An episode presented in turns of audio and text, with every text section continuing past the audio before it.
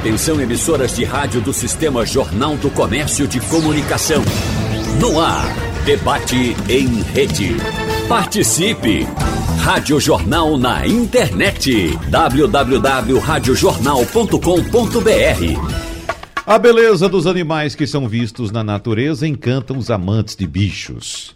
Mas o mistério e a exuberância de algumas espécies, infelizmente, as tornam vítimas da crueldade do tráfico. Porém, nem sempre ter um animal exótico de estimação é um ato irregular.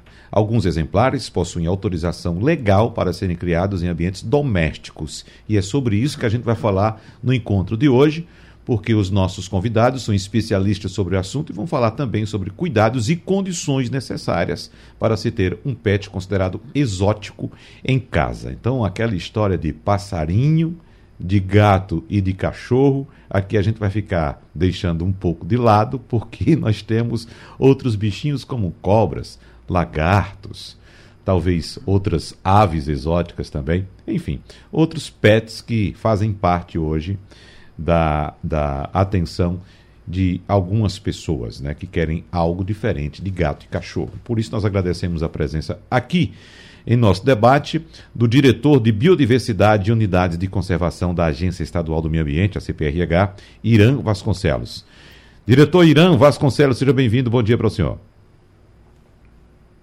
Bom dia, tudo bom, Wagner?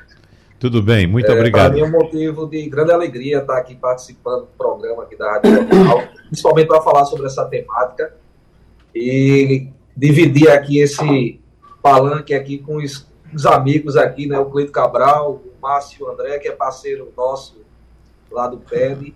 Então acredito que vai ser muito produtivo essa manhã, esse final de manhã hoje aqui, para a gente tratar de assuntos que as pessoas precisam saber, né? Uhum. Muitas vezes não tem conhecimento sobre legislação, né, tem desejo, às vezes, de criar um animal e não sabe né, que pode, e aí a gente vai desmistificar e, e, orientar aqui da melhor forma possível. Deixo um abraço ao nosso, aos nossos ouvintes e estaremos aqui para dar o nosso melhor. Muito obrigado pela sua presença. E Márcio André Silva é médico veterinário especializado em pets exóticos, gerente técnico de manejo e fauna do Parque Estadual de Dois Irmãos e professor universitário. Márcio, Doutor Márcio André Silva, seja bem-vindo, bom dia para você. Bom dia, bom dia a todos. Eu agradeço o convite, né, a oportunidade de a gente estar tá falando desse tema tão importante para a nossa sociedade né, Eu... e para a conservação do nosso ambiente. Sem dúvida. Vamos lá. Eu estou curioso com essa, essa imagem na sua camiseta aí. Eu não estou conseguindo identificar daqui. O que é que está escrito? É Parque dos ah, Irmãos, é? É o... é o... símbolo daqui do Parque dos Irmãos. É que eu estou com a minha fada, né? Que eu estou aqui no, no, no, zoológico agora. Ou, ou seja, está tá no batente. De, de, do zoológico. Tá certo. E aqui em nossos estúdios recebemos o zootecnista Cleiton Cabral, que já participou aqui do nosso debate, de algumas entrevistas. Cleito é da Fazenda Califórnia e também trabalha com, anima, trabalha com animais exóticos. De vez em quando o Cleito chega por aqui e já traz a imagem ou a informação de um bicho que a gente não conhecia. Bom dia, Cleito, seja bem-vindo. Bom dia, Wagner, bom dia, Márcio, Irã, né? bom dia, ouvintes. Muito feliz de estar aqui hoje, né? entre amigos, nesse debate. É sempre importante a gente falar sobre esse tema, principalmente da gente quebrar paradigmas aqui, Wagner, e desmistificar algumas coisas, principalmente porque a gente, quando defende essa criação legalizada, a gente está combatendo o pior inimigo dos animais silvestres, que é o tráfico de animais. Uhum, exatamente. Agora, uh, ah, para entrar na nossa conversa, eu lembro que uma vez eu te pedi ajuda para encontrar um gato e você me mostrou que estava começando a criação de gato bengal, né? Lá na Fazenda Califórnia. Qual é a novidade dessa vez? O que é que tem de bicho novo lá? A gente agora está entrando, né, mais comum, mini pig uhum. e entrando na criação de insetos. Criação de insetos também? Insetos. Uhum. É um novo mercado, né, que a gente conheceu lá nos Estados Unidos, um mercado muito grande, bem organizado. Uhum. Então a gente está naquele processo, né, de aprender a criar as técnicas, inclusive com alguns estagiários já fazendo o trabalho nesse sentido para a gente reunir informações e ver como pode criar de forma comercial mesmo. Não, vamos começar por aí, Cleiton, porque a gente estava falando aqui de répteis, né, de aves, às vezes até de peixes exóticos, mas inseto já tem assim esse mercado de criação de inseto aqui no Brasil? Já, já. Principalmente o tenébrio, que é usado na alimentação de aves, de alguns répteis, é, baratas, escorpiões, grilos.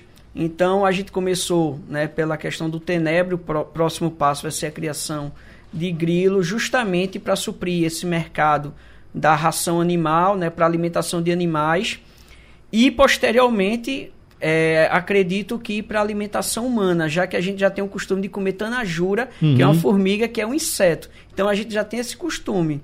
Então a gente pretende ampliar, né? Eu acho que comercialmente a gente tem que avaliar todas as possibilidades, Wagner. Certo, mas essa criação que você fala já para esse fim, para alimentação de animais e alimentação humana também, ou alguém que simplesmente olha um inseto e quer ter aquele inseto em casa? Eu faço essa pergunta porque eu sei que na China é um hábito as pessoas terem um grilo em casa. Grilo. Veja só, aqui tem um passarinho, tem um gato, tem um cachorro, o pessoal na China tem um grilo.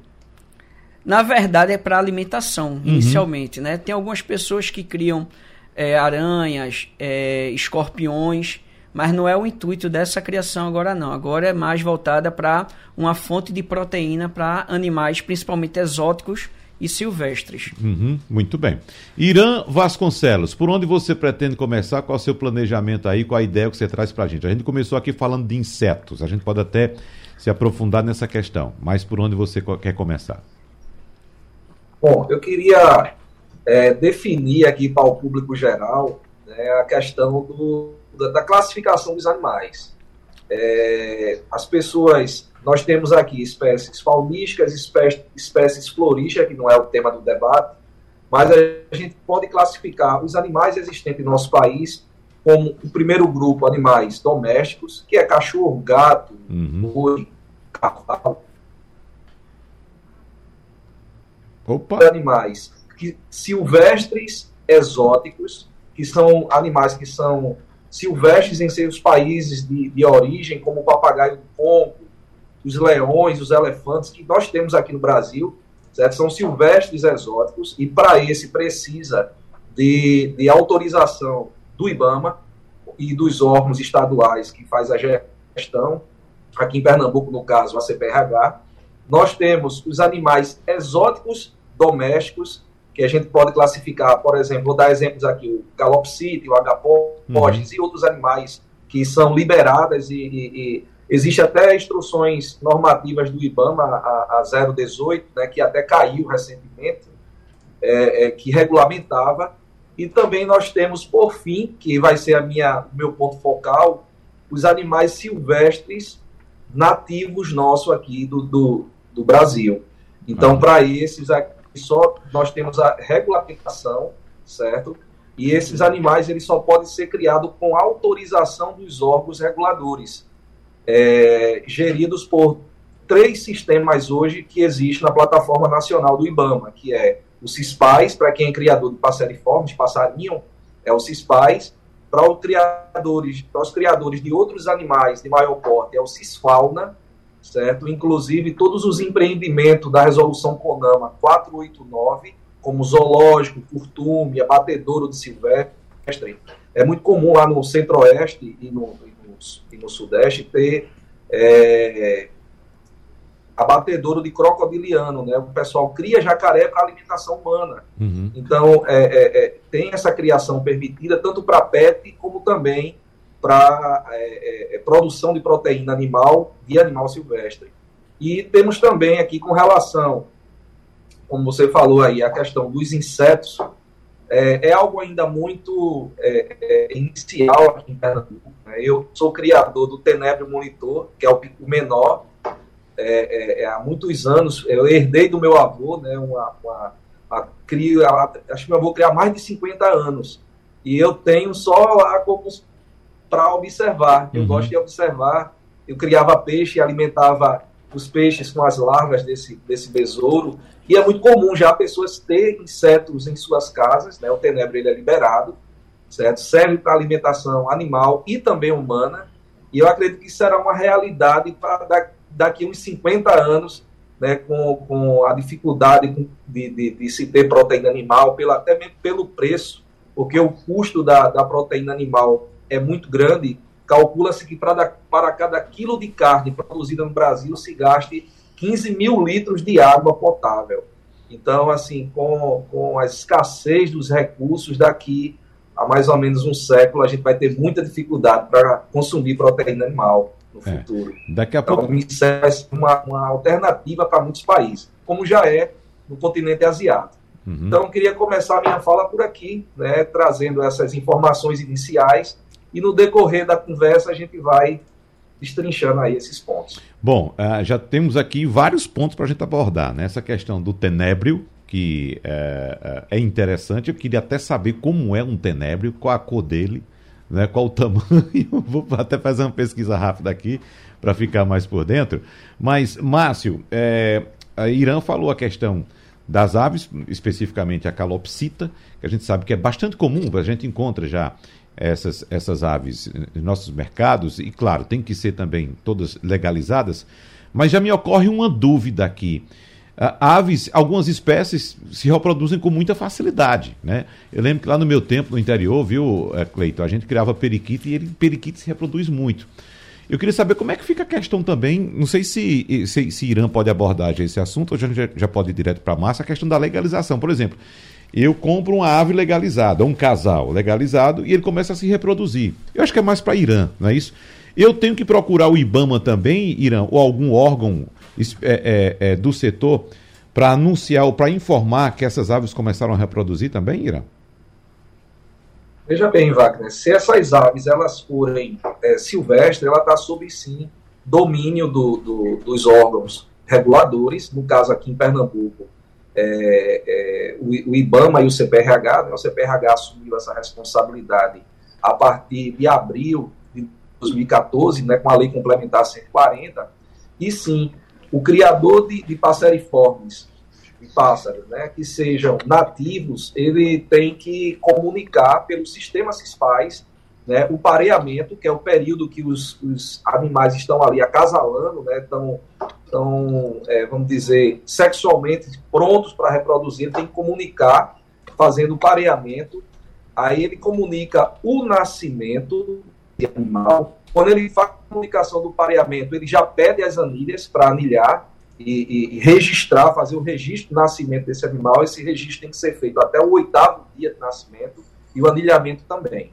Então, quando esse animal ele nasce, ele passa a existir no sistema e aí ele é acompanhado durante toda a vida pelos órgãos reguladores, podendo os criadores a qualquer tempo receber uma visita para ver como está o tratamento, os cuidados, a limpeza, né, a questão desse criador, vamos dizer, legalizado. Uhum. O Márcio, Vamos, vamos começar a nossa conversa também por, por através do, do pela, pelas aves, né? aves exóticas, porque, por exemplo, eu recebi informação de outra ave que eu não conhecia aqui, a cacatua. Né? É uma ave muito bonita, muito inteligente, inclusive há uma recomendação, para você ver como ela é inteligente, há uma recomendação para que a gaiola dela seja bem trancada, porque ela tem muita habilidade em abrir, abrir uma fechadura, por exemplo, né? Então tem que ser muito bem trancada porque ela tem essa habilidade. Mas o que é que você gostaria de abordar? O que é que você gostaria de recomendar inicialmente? Bom, é, o que eu gostaria de recomendar é que as pessoas, antes de decidirem por uh, ter um animal silvestre, seja ele é, da fauna nativa ou da, ou, ou, da fauna exótica, ou mesmo um animal uh, que é considerado um pet exótico, mas mas é, é, muitas vezes é uma espécie doméstica, né? Então a gente tem algumas espécies que são consideradas domésticas pelo IBAMA, mas que são uh, tratadas como pets exóticos, como o Cleiton falou, por exemplo, os mini pigs, né? Que é um, um pouco, pouco doméstico, né? Uhum. Mas tem gente criando esses porcos em miniatura como pets, né? É, é, é, a gente tem a calopsita, o periquito australiano, que são espécies consideradas é, domésticas já pelo IBAMA, já há muito tempo, é, mas são pets exóticos, né? Então, na, quando a gente fala de pets exóticos, é tudo aquilo que não é cachorro e gato. Né? Uhum. Né? Então, coelho, hamster, porquinho da Índia, tudo isso são pets exóticos, né? Então, o, veterinário adequado para atender esse tipo de, de, de, pet é o veterinário especializado em medicina de animais exóticos, né? Pets não convencionais, alguma coisa do tipo, certo? Uhum. Então, que a, a pessoa, antes, ela vá se informar sobre a biologia dessa espécie, o que é que essa espécie necessita para ela ser mantida de maneira adequada é, em termos de nutrição, em termos de ambiente, em termos de bem-estar para esse animal. É né? muito importante que a gente atente para o bem-estar dos animais que estão sob nossos cuidados é, nas nossas casas, né? porque muitas vezes a gente não mantém eles da maneira adequada e eles terminam desenvolvendo doenças por conta disso. E principalmente, né, que se a opção é por qualquer espécie silvestre, né, as, as domésticas você já tem mais fácil, criadores legalizados, é mais tranquilo, é mais fácil até de conseguir.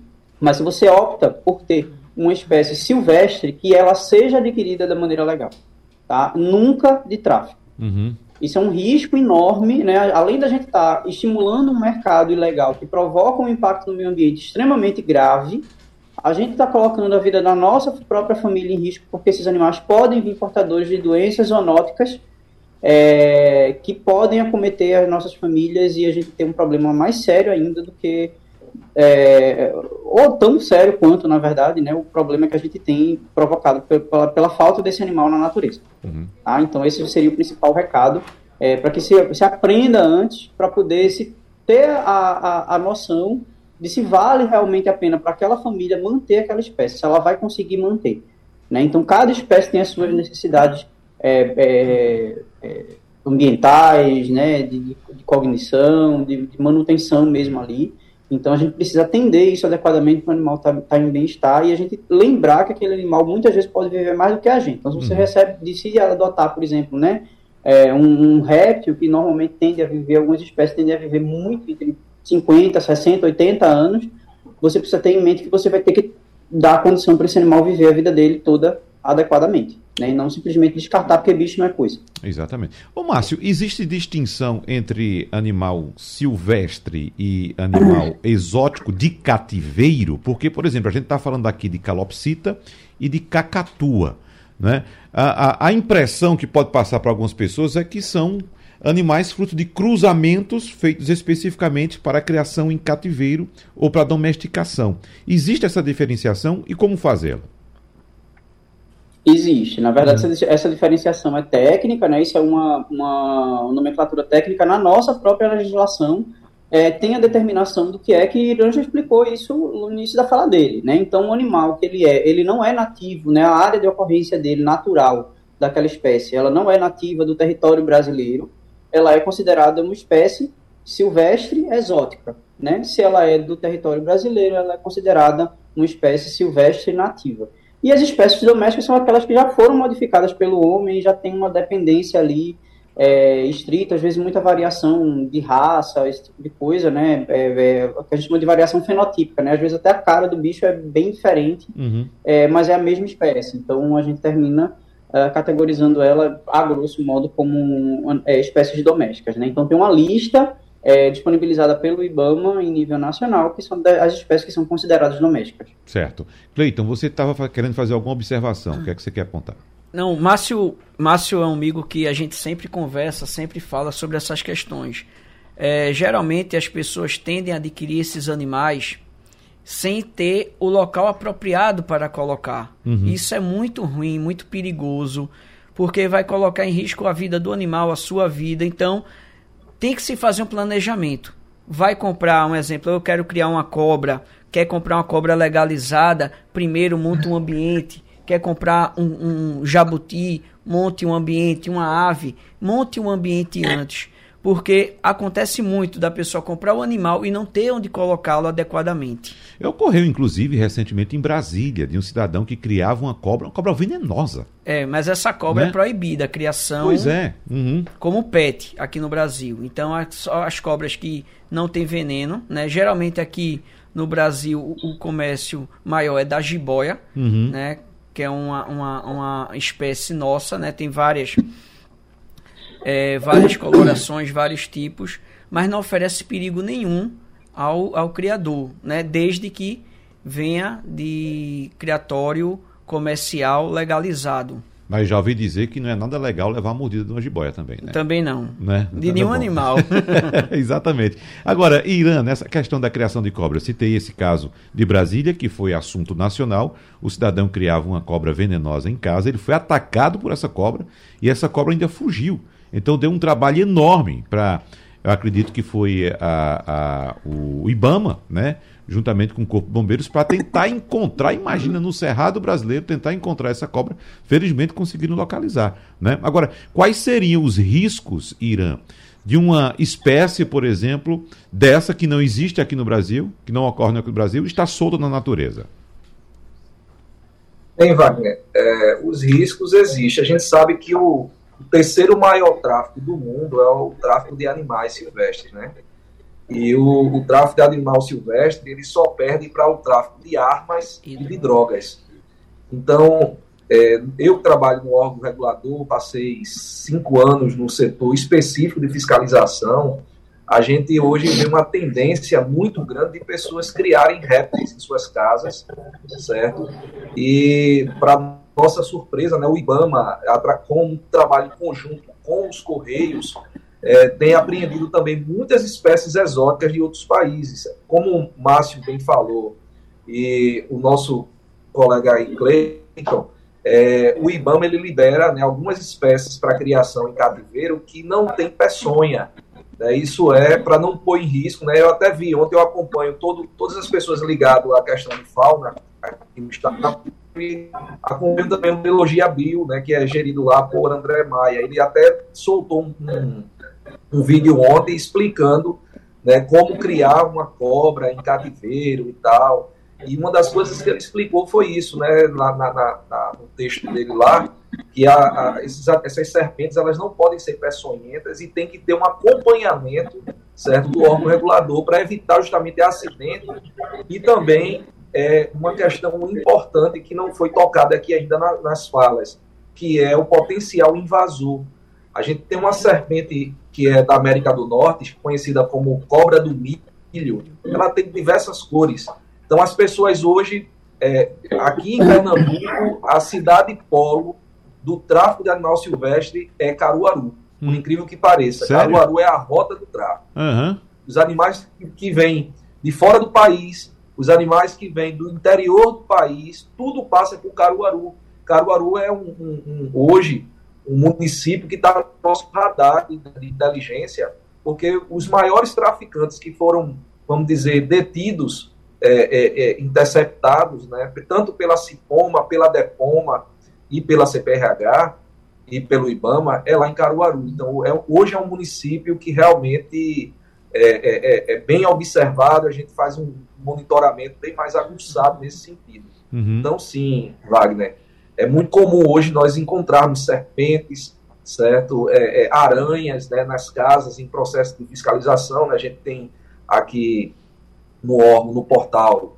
a pessoa pode fazer a sua denúncia anônima né, com relação a amigos e vizinhos que criam esses animais de maneira irregular. E uma das grandes preocupações nossa como ambientalista é a questão do potencial invasor desses animais. Então tem animais que, quando foge, como foi o caso dessa serpente, é, extremamente venenosa que mordeu aquele estudante de medicina veterinária, uhum. é, é, se ela se for um animal, por exemplo, ovíparo, né? Ele, ele, ele por, por dar nascimento de, de, de, de, de filhotes na natureza e ali criar né, uma, uma, uma, família que ela possa se reproduzir, se retro-reproduzir, é uma grande preocupação para nós, porque ele passa a ser um predador dos, das nossas espécies nativas. Nós temos diversas espécies que chegaram por aqui e já nos causam muito problema. É. Muito problema mesmo. Em Noronha mesmo, nós temos né, algumas espécies que foram introduzidas para combater alguma coisa, né, e hoje um grande problema em Fernando Noronha é o gato doméstico, certo? Ele, na condição de, de, de, de viver dentro da, da, das reservas florestais que existem na ilha, eles se tornaram gatos ferais. E a principal proteína dele é a mabuia, que é uma espécie é, é nativa e endêmica, é nativa, é nosso, e endêmica porque só ocorre ali, no mundo inteiro só ocorre ali. Foi feito um exame dos isótopos das fezes desses gatos ferais e 60% da proteína animal que esses gatos absorvem é da mabuia. Mabuia está bem reduzida lá no arquipélago de Fernando Noronha por conta tanto do, do, do rato doméstico como também da, do gato doméstico, que é, nessa situação é o gato o que está solto na natureza lá. O, o Márcio, Irã está falando de um ponto bastante importante, que é a questão do desequilíbrio né, que alguns animais podem pode causar. E eu estou lembrando aqui uh, que também em Fernando de Noronha nós tivemos a, a captura de, de, um, de um peixe invasor o peixe peixe-leão, que é um problema muito sério, né? Então, quando eu citei a questão da cobra, e até questionei a questão da cobra solta na, na, na, na natureza, aqui, um, um, animal que não é do nosso ambiente, eu questionava exatamente essa, essa, esse ponto do desequilíbrio que um animal desse pode causar no meio ambiente, né, Márcio? Exato, essas relações ecológicas né, entre as espécies da fauna, elas são muito adaptadas para aquele lugar. Então, quando a gente tem uma espécie nova entrando, das duas, ou aquela espécie não vai conseguir se estabelecer porque ela não consegue se adaptar àquele ambiente, ela termina morrendo logo, morrendo de fome, morrendo de doenças, morrendo de porque não consegue achar alimento, é, ou ela consegue prosperar, principalmente se tiver é, animais de sexos né, opostos, e aí eles terminam formando um grupo reprodutivo e conseguem se estabelecer ali, e a, o, o resto da fauna daquele ambiente, que é a fauna nativa, ela termina não conseguindo se adaptar à presença daquele invasor. Né? Então, principalmente se esse animal é um predador, os, os, as espécies que são presas daquele ambiente, elas vão estar adaptadas a fugir, a se esconder a, a, a se livrar dos predadores daquele ambiente. Então, uhum. um predador novo, ele, ele não sabe como se defender. Ele não tem as armas específicas porque ele não evoluiu para isso. Isso precisa de milhares de anos. Então, realmente, é, é algo muito brusco, né? É, e uma, uma das, das preocupações, quando, gente, quando eu falei né, sobre a gente planejar, quando ter, né, decidir ter um, um, um, pet exótico, é porque muita gente faz isso no calor da, do momento, uhum. né, então toma uma atitude precipitada, a, né, compra ou adota, ou enfim, é, adquire um animal exótico e depois ela cansa daquele animal, enjoa daquele animal.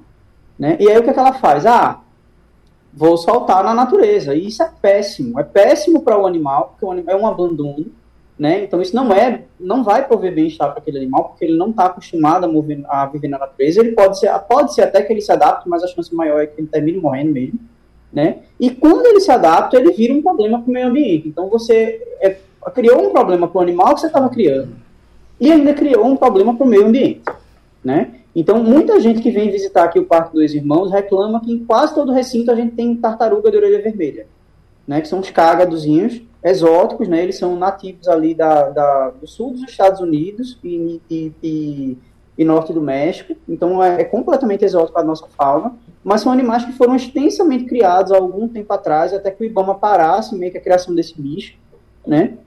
E as pessoas abandonavam muito. Então por isso que a gente tem muito. E não é uma realidade só do Parque dos Irmãos, né? Enquanto zoológico. Vários zoológicos, praticamente todos os zoológicos do Brasil que trabalham com répteis têm essa espécie é, sobre cuidados humanos, porque o índice de abandono de, de, animais que eram jogados fora, né, porque eles vivem muito tempo, compravam um pequenininho que era bonitinho, parecia um chaveirinho, quando o bicho começava a crescer, o pessoal enjoava do bicho e, e saía entregando para os órgãos ambientais ou jogando na rua mesmo, uhum. e criando uma espécie exótica invasora, então tem muitos lugares que ela, ela, ela, ela já causa problema. Né? Então a gente precisa tomar muito cuidado com isso. Veja a importância, né? o cuidado que deve se ter. Eu queria Ô, ô Irã, Irã é, me desculpe, mas professor Irã Vasconcelos, diretor de Biodiversidade do, e, e também de Conservação da Agência Estadual do Meio Ambiente, CPRH, interrompi. Em que ponto? Fique à vontade. Não, eu queria complementar, queria assim, parabenizar aí a fala do Márcio, né, com relação, até mandei aqui no WhatsApp para ele, é, foi muito bom ele ter tocado nesse ponto, né, de, de, com relação, você tem tem que ter que observar, né, a gente está falando aqui de criação de bichos silvestres e exóticos, a gente, você perceber, né, conhecer a, a, a fisiologia desse animal para não precisar um dia abandoná-lo, como muita gente faz. Né? A gente tem um artigo 32 de uma lei, que é a Lei de Crimes Ambientais, a Lei 9.605, que diz que os maus tratos, abandono, ele é passivo de multas altíssimas e, a, e agora, né, na, na, no, no, atual governo, foi estendido para acima de quatro anos, então pode dar um flagrante. Hoje a DEPOMA, a maior demanda da DEPOMA, que é a Delegacia de Meio Ambiente aqui do Estado, é a Delegacia da Polícia Civil, depois eu vou até deixar o número aqui para os ouvintes, que é o 3184-7119, é o número lá da DEPOMA, maus tratos para cães e gatos da é, é, é, flagrante delito né, prisão de imediato. né? Audiência de custódia e presídio. Uhum. Então, hoje, o, os animais, eles, quem quer criar um pet, tem que ter muita atenção no que vai fazer. E voltando a uma fala sua, Wagner, você falou sobre o peixe-leão. Aqui em Pernambuco, nós temos um perigo muito mais silencioso do que o peixe-leão, que é o coral-sol. E aí eu chamo a atenção dos aquaristas, certo? Marinhos. Nós temos pessoas que, que e lojas que, que têm aquários de, de, de animais marinhos e muitas vezes eles pegam um fragmento desse coral-sol, que é um coral do Oceano Pacífico, extremamente invasor. Ele preda os nossos corais nativos que estão abaixo do sistema marinho. Então, o que é que isso pode proporcionar de, de problemas para o nosso Estado? Proporcionar problemas na economia, na erradicação de espécies nativas, na economia, porque o Brasil é um, é um país que tem uma, uma costa né, a título continental. Né? Então, a nossa costa é muito grande e, e, o ministério, nós temos um ministério específico, que é o Ministério da Pesca, certo? E a pesca para alimentação é, é, é, uma atividade econômica bastante interessante, né, que aumenta o PIB do nosso país. Então, temos que ter essa atenção, porque é, chegou já aqui em Pernambuco, né, a SEMAS, pelo qual até o Márcio é ligado, que é a Secretaria de Meio Ambiente, ela tem um grupo de trabalho específico monitorando e fazendo trabalhos tanto no porto de Suape, como também aqui nos naufrágios de Pernambuco, porque nós já temos a presença do Coral Sol. Quem quiser saber sobre isso, o IBAMA já, já combate isso formas de petróleo há mais de 25 anos. Né? Então, temos muitos documentos, relatos, metodologias. Então, as pessoas que tiverem interesse, entrem e vejam um coral lindo. Aí, uhum. os aquaristas tiram esse animal ou trazem de algum lugar, coloca nos aquários, depois solta, joga esses animais no mar, né, quando enjoa. E isso causa um desequilíbrio, né? Então hoje a CPRH, a parte da gerência de unidades de conservação, né, faz monitoramento o tempo todo nas apas marinhas aqui de Pernambuco e, e, e as áreas estuárias, né, para a gente proteger essas áreas e poder garantir essa biodiversidade para as futuras gerações. Então a gente tem que estar atento a tudo isso. Sem dúvida. Bom, Cleide, chegamos a um ponto uh, uh, importante da nossa conversa aqui. Inicialmente falamos a respeito da prática saudável, bonita, interessante, bacana de criar um pet exótico em casa, mas chega a um ponto que, como bem disse uh, o doutor Márcio André, as pessoas enjoam desse bichinho e soltam na natureza. E aí temos um problema, né, Cleiton? É verdade. A questão da, da invasão desses animais é, na natureza é muito perigoso. Alguns países, como Austrália, Estados Unidos, têm uma política pública de combate a esses animais muito rigorosa. Na Austrália aconteceu isso com os coelhos, uma época coelho, lebre, está é, tá acontecendo agora com os gatos domésticos. Nos Estados Unidos, com a iguana e com a cobra piton e a nossa jiboia, né, que foi solta na natureza. Então lá eles capturam, né, e é, abatem todos esses animais. Por quê? É, esses animais na natureza, né, como o Márcio bem falou, eles podem né, ter sucesso ou não. Tendo sucesso, eles vão competir com os animais da nossa fauna e vai fazer com que a de população de silvestres nossos diminuam. Isso é muito perigoso. E nós não temos uma legislação é, como é que se posso dizer, uma legislação firme uhum. para isso, né? Então, rigorosa. Gente, rigorosa, né? Uhum. Porque aí vem a questão dos direitos animais, tudinho. E isso é muito perigoso. Essa questão que você citou, por exemplo, dos gatos na Austrália. A Austrália está eliminando os gatos domésticos, é isso? Isso. Os que estão na natureza Os que estão na natureza. Em estado selvagem. É, eu lembro que aqui nós temos um problema, por exemplo, na Beira Rio, aqui no Recife, né? De uma comunidade enorme de gatos que tem lá. É, então, e houve muitos embates entre pessoas que queriam retirar aqueles gatos dali, não sei se de, de, dessa forma como você traz esse exemplo da Austrália eliminando, e também os direitos dos animais que não permitem que se faça nada contra aqueles Mas aí é diferente, Wagner. Uhum. Aqueles gatos ali ainda estão em estado doméstico. Certo. Certo? Uhum. Na Austrália, não. Então são animais que estão em estado selvagem. É como acontece na ilha de Fernando de Noronha. Uhum. Então eles estão é, é, é, matando os animais nativos da região. Então a gente pode ter, por conta desses animais, é, nossas espécies em extinção. Isso é muito delicado. Então, porque desequilibra todo um sistema, todo um ecossistema. Então a gente tem que ter uma legislação mais é, é, dura quanto a isso. Né? O Brasil, se você quiser criar um, tipo, um exemplo, eu tô faz um tempo que eu tento um criatório comercial aqui no Brasil ou aqui em Pernambuco. A nossa uhum. legislação tem que passar e votar, a legislação ambiental tem que passar pela LEP. Então Pernambuco está muito atrás de exemplo estados como Alagoas, que utiliza a questão dos animais silvestres até para atrair turismo, geração de renda. Então, é uma coisa bem delicada. Mas, infelizmente, né, é, nosso amigo Irã está uhum. Tá aí escutando, é um debate que tem que passar pela questão política, que é um debate extremamente técnico. Uhum. E isso é muito delicado. É, um, é, uma questão técnica que tem que ser decidida por vias políticas. Isso. Não é isso? Mas, Márcio, traga também sua opinião a respeito desse assunto, porque eu fico pensando aqui: será que a legislação também é benevolente com os criadores, com alguém que chega no pet shop e compra um, um, um pet exótico e simplesmente, como você disse, as pessoas abandonam e causa esse problema ambiental, Márcio?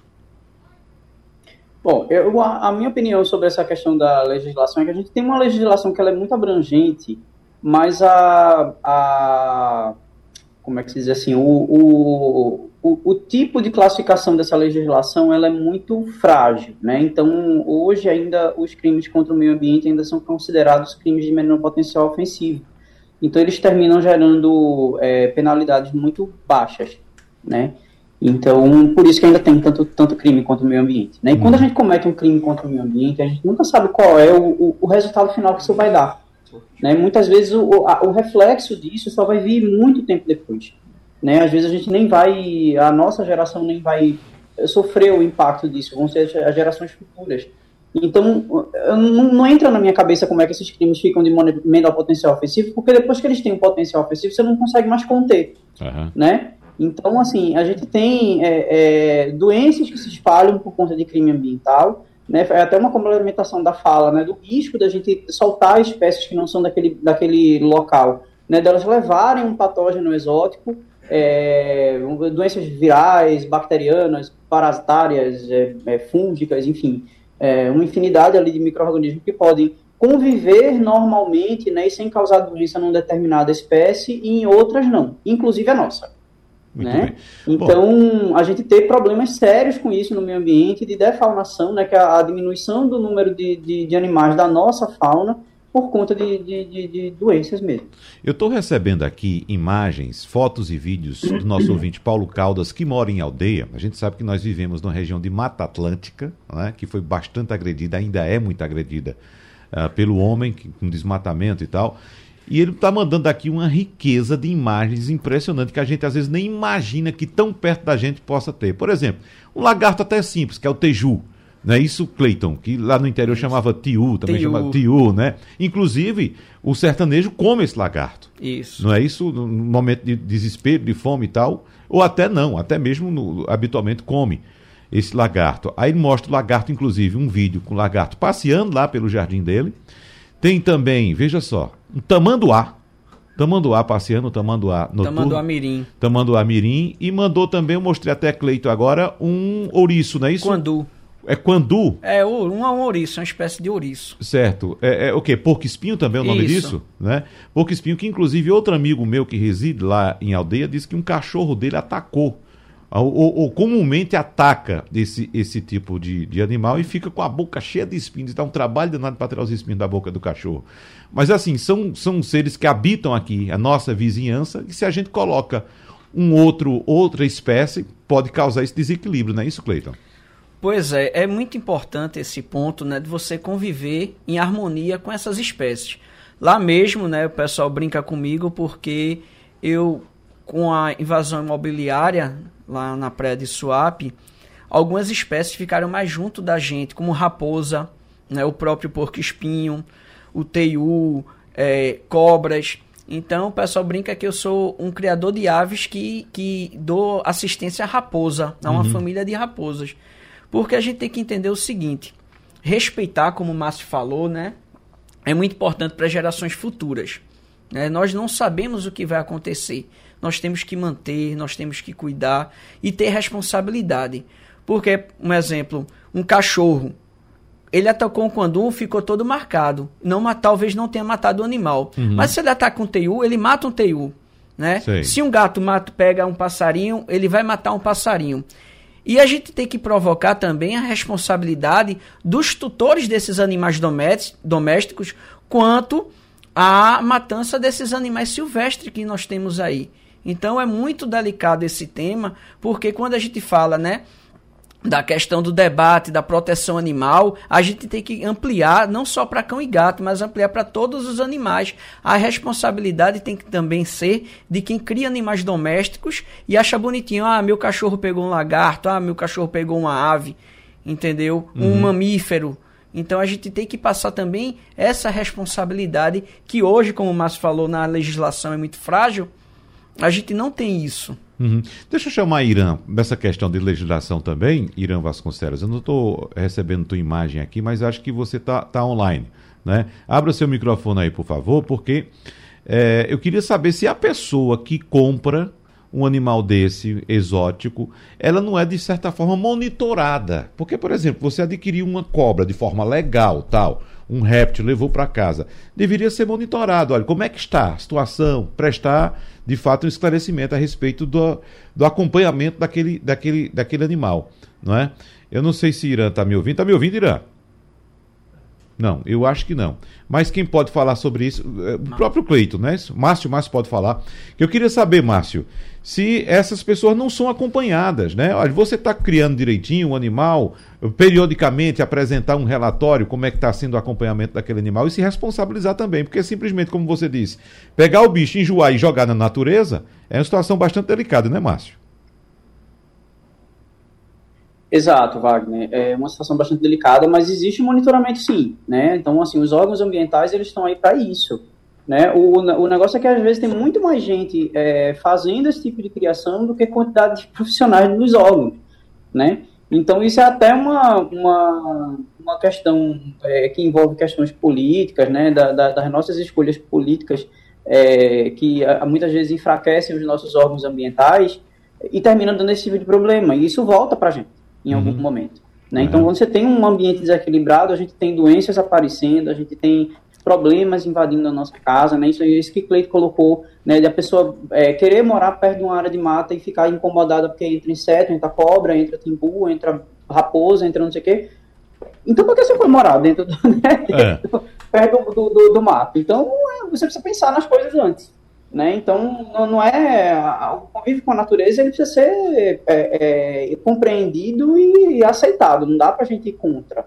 Né? Agora, essa, essa, essa fiscalização ela existe feita pelos órgãos ambientais, sim. Uhum. Infelizmente, Wagner, é como o Márcio falou, tem um déficit muito grande de profissionais da área. Né?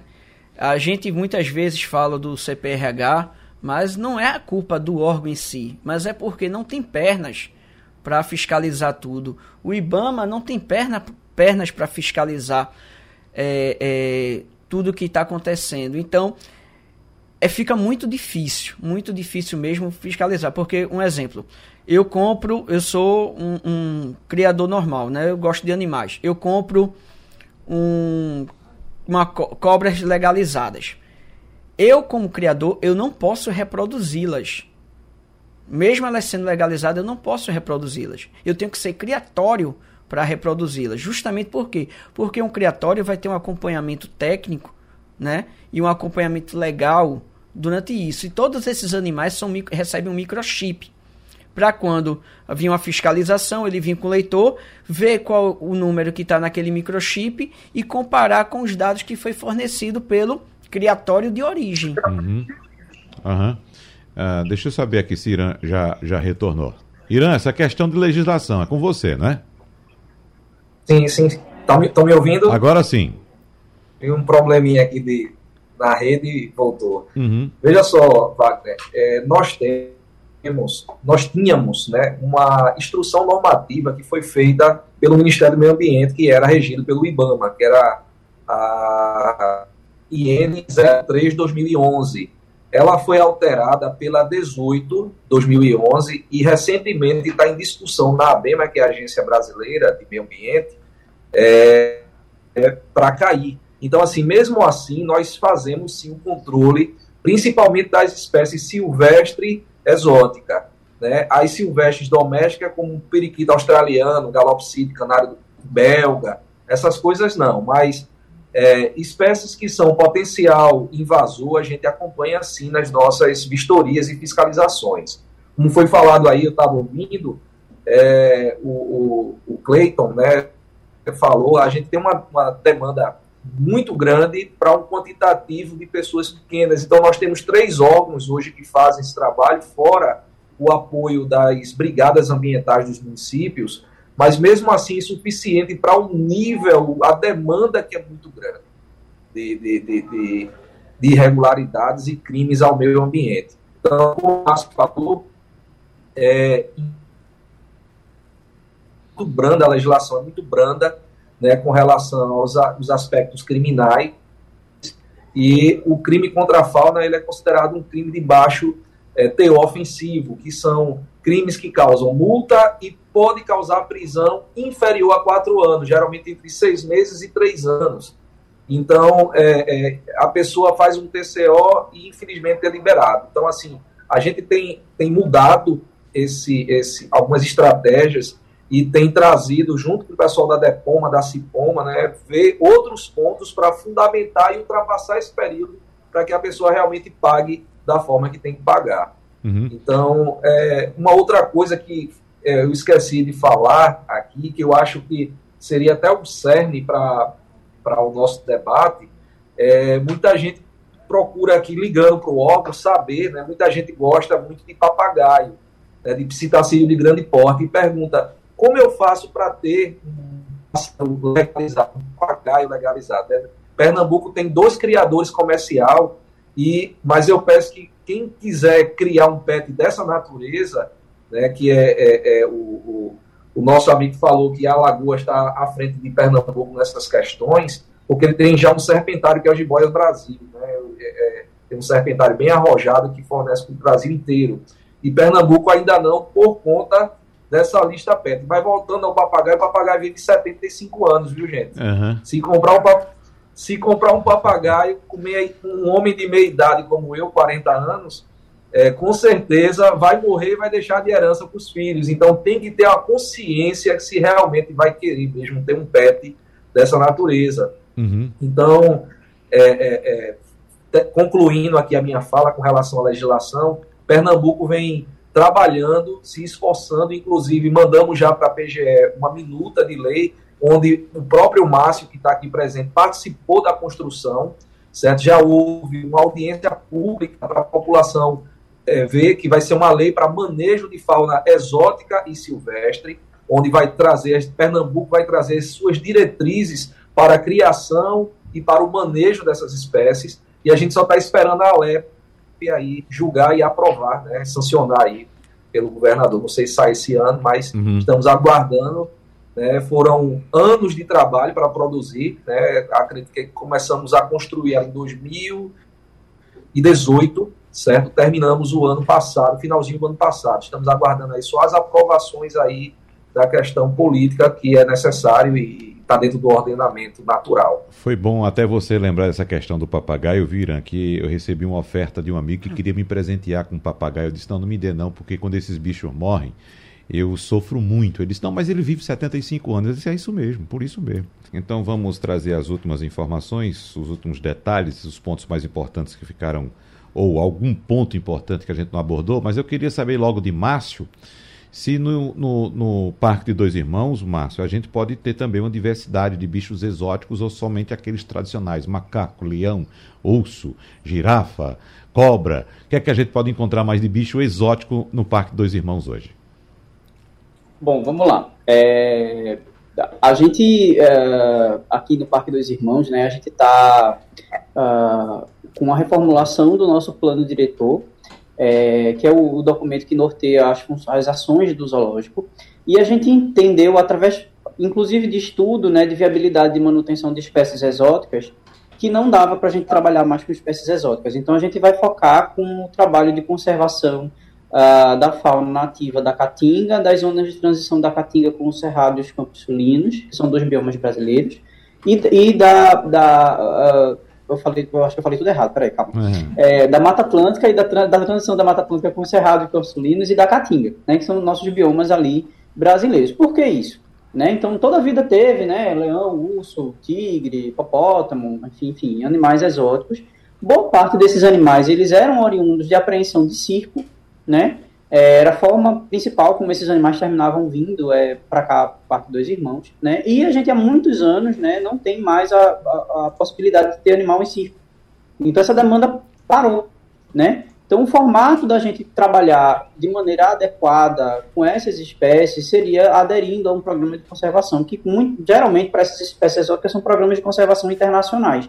Não faz sentido a gente ter animais só para as pessoas verem. Né? A função do zoológico ela vai muito além disso. Né? O entretenimento que as pessoas têm aqui é para muito mais para elas se educarem, elas aprenderem a conviver com, os, com o meio ambiente, com os animais, e respeitarem o meio ambiente do que simplesmente para ver animais, né? Porque para ver bicho a gente consegue botar no Google e olhar, né? Uhum. Então é um lazer educativo. É, então o, o, principal foco do trabalho do, do Parque dos Irmãos de qualquer instituição zoológica ele precisa ser a conservação da fauna. Né? Então toda essa conversa que a gente teve aqui, a quantidade de impacto que a gente viu que a nossa espécie termina causando no meio ambiente, é, demanda que muitas espécies é, estão entrando num estágio avançado de extinção, está cada vez mais acelerado. Né? E a, o, o, os zoológicos eles têm atuado como instituições que mantêm esses, é, um banco genético, né, indivíduos, para, havendo necessidade, devolver para a natureza. Então a gente precisa potencializar o uso do nosso espaço. Né? Então não dá para a gente usar para qualquer coisa. Uhum. Né? Então a gente planejou né, de trabalhar com algumas espécies, é, nenhuma delas é espécie exótica. Né? As espécies exóticas que a gente ainda tem são animais que estão aqui com a gente há muito tempo. É, não tem condição de, de, de retorno para a natureza. Nesse é outro ponto, então nenhum dos animais, que aqui nem os exóticos nem os nativos, tem condição de retorno para a natureza. A gente recebe muitos animais, recebeu recentemente, inclusive do CETAS, né, da CPRH, que são animais que estão mutilados, animais que é, têm um comportamento muito acostumado com seres humanos e não tem condição de, de soltura. Uhum. Ah, e, e essas espécies que são exóticas, que ainda estão remanescentes aqui, quando elas morrerem, né, por, por óbito, por causa natural mesmo, elas não vão ser substituídas por outras espécies exóticas. A gente vai aproveitar esse espaço e transformar num espaço para abrigar espécies nativas. Certo, tá? muito então bem. esse é o formato novo do, do trabalho do, do Parque dos Irmãos. Muito bem. Irã Vasconcelos, deixa aqui um contato da, CP, da CPRH para quem quiser tirar alguma dúvida em relação, em relação a animais exóticos ou silvestres. Rapidinho, por favor. Nosso tempo já se esgotou. Ok. Queria agradecer aqui a participação. Nosso número da fauna é o 3182 8811. Né? Vocês que tiverem alguma dúvida, podem ligar. É, queria dizer a vocês que funcionamos aqui na sede no Poço da Panela de segunda a sexta, mais o CETRAS, como foi falado, que é o Centro de Triagem e Reabilitação Animais Silvestres, fica ali na Estrada da Mumbeca, é, que é a PE 16, quilômetro 8, fica um quilômetro depois do, do, Ninho das Cobras, que é o centro de treinamento do Santa Cruz, uhum. na estrada da Mumbeca. Então, recebemos animais, se alguém da população tiver algum animal silvestre que não é legalizado, é, você pode fazer a devolução desse animal sem ter a sanção de multas. Então, funcionamos de domingo a domingo, lá de 7 da manhã e 5 da tarde. E a entrega aqui na Posto da Panela, de 8 da manhã às 15 horas e 30 minutos, que os animais são levados para lá, para o CEPRAS. Muito obrigado. Então, eu agradeço aqui a, a oportunidade, né? estamos aqui, a CPRH está à disposição da população para nortear no que for preciso, e vocês podem ligar para o 3182-8811 ou 3182-8905. Muito bem. Grande abraço, muito obrigado pela participação. Nós que agradecemos. Cleiton Cabral, tem visitação já aberta à Fazenda Califórnia? A gente está fazendo a reforma, né, uhum. para se adequar, mas a gente continua trabalhando, né, a Fazenda Califórnia dá esse trabalho da assessoria e consultoria para quem quer possuir ter esses animais em casas. Nós temos uma parceria com o Zoológico de Dois Irmãos, né? Márcio, nosso amigo, com o IBAMA, a gente uhum. trabalha dentro da legalidade. E dizer que quem tiver interesse, né, de criar de forma é, consciente esses animais, quiser criar um ambiente pode contactar com a gente, né? Só procurar lá no Instagram Fazenda Califórnia Oficial, que nós estaremos às ordens para atender e tirar qualquer dúvida, Wagner. E qual Muito... telefone ou endereço eletrônico, alguma coisa assim? O Instagram, Fazenda Califórnia Oficial, uhum. né? O telefone é o 81996477463 e o TikTok é Cleiton Zootecnista. Muito bem. Então nós agradecemos ao zootecnista Cleiton Cabral, ao médico veterinário Márcio André Silva e também ao diretor de biodiversidade da CPRH, Irã Vasconcelos e você que nos acompanha. Tchau, tchau, abraços e até a próxima. Sugestão ou comentário sobre o programa que você acaba de ouvir, envie para o nosso WhatsApp 99147 8520.